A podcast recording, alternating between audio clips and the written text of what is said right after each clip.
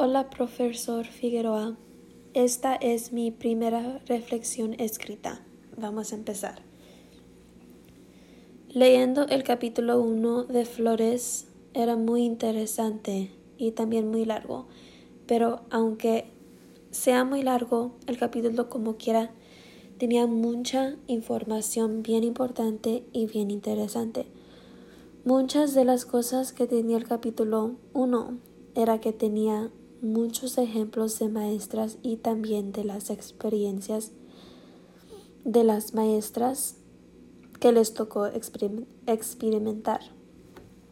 También el capítulo tiene mucha información sobre cuando los niños o estudiantes empiezan a aprender estrategias en inglés y en las primeras páginas del capítulo me gusta mucho cuando menciona que la abuelita de la niña dice que vas a hablar en español.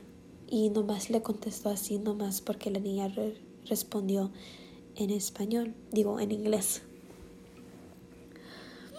Cuando el capítulo empieza de esa manera me hizo entender que el capítulo 1 de Flores va a estar vaciado en que los niños estén aprendiendo en inglés, pero al mismo tiempo están capturando todo lo que están aprendiendo en español que muchas veces algunos niños no aprenden, no pueden aprender así.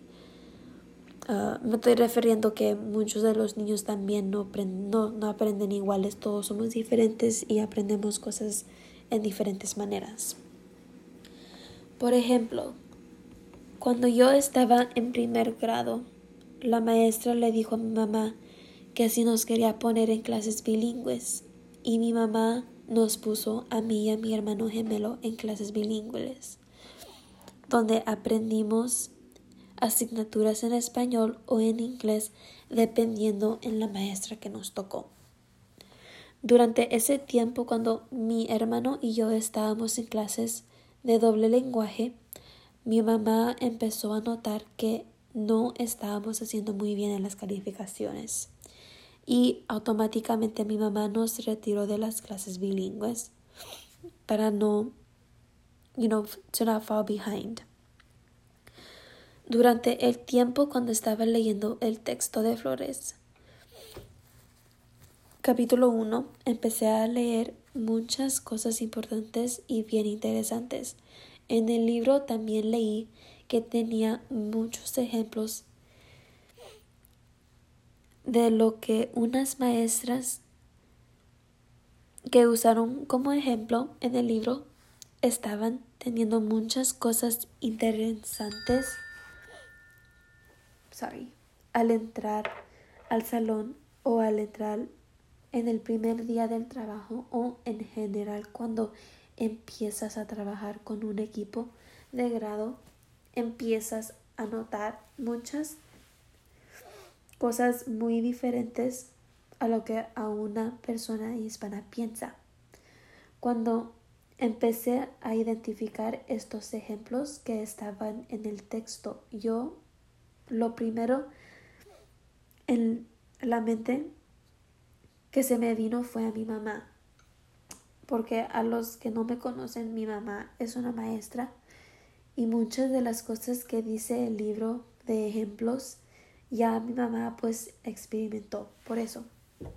Por ejemplo, en el capítulo 1 de Flores, en la página 29, dice que las maestras, que la maestra explicó que desde el agosto 2009 a septiembre 2011 se quedaba cuatro días a la semana en la escuela, pero muchas veces también se presentaba los sábados cuando las maestras tenían un evento especial para los estudiantes.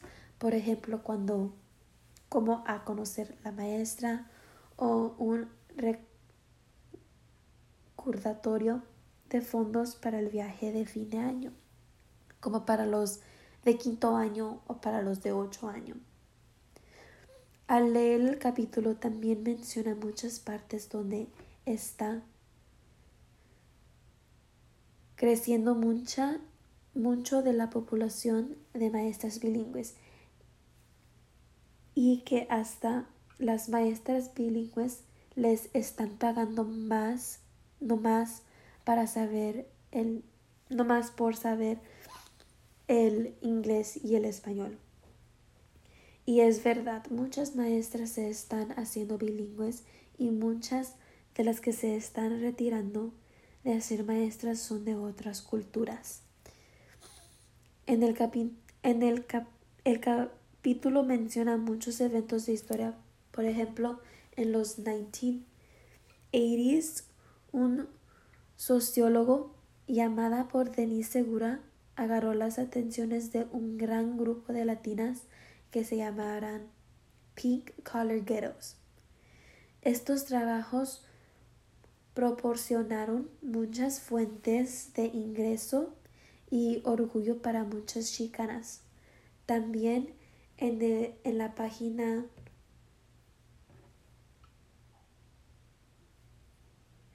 en la página 13 menciona que muchas chicanas y inmigrantes mexicanos que son mujeres miraban trabajos de oficina como deseables porque eran limpios y ofrecían un ambiente más amable de como los que trabajan en la hacienda o rancho.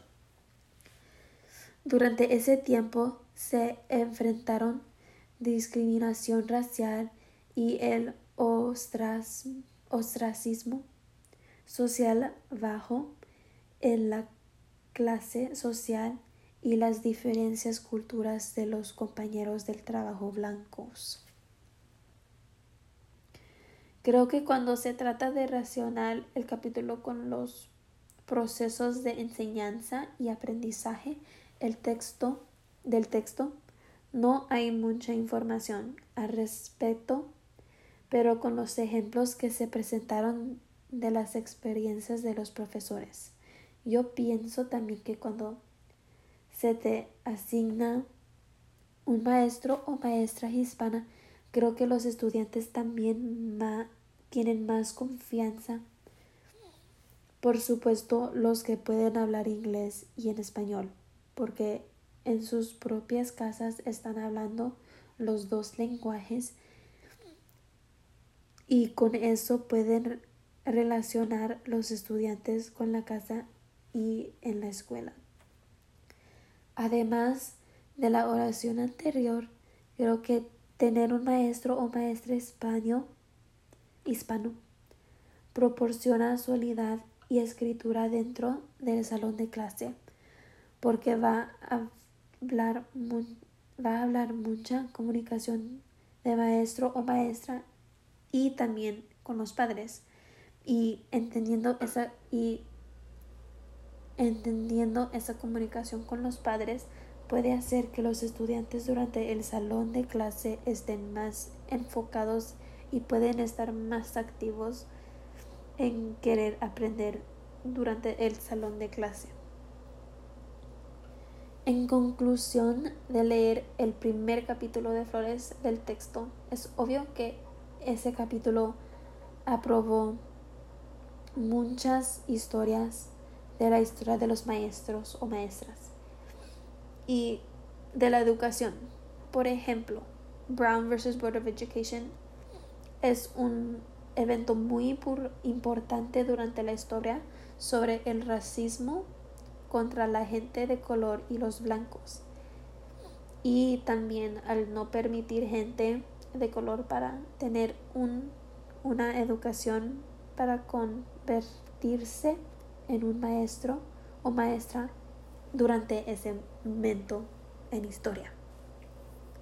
También menciona muchas estrategias que podemos utilizar durante el salón de clase. Por ejemplo, no hacer discriminación durante el salón de clases, lo cual es un ejemplo muy importante y muy bueno, porque al porque lamentablemente Muchas personas enfrentan discriminación solo por ser un hispano o afroamericanos o japoneses. Espero que te guste mi podcast. Buenos días o buenas noches.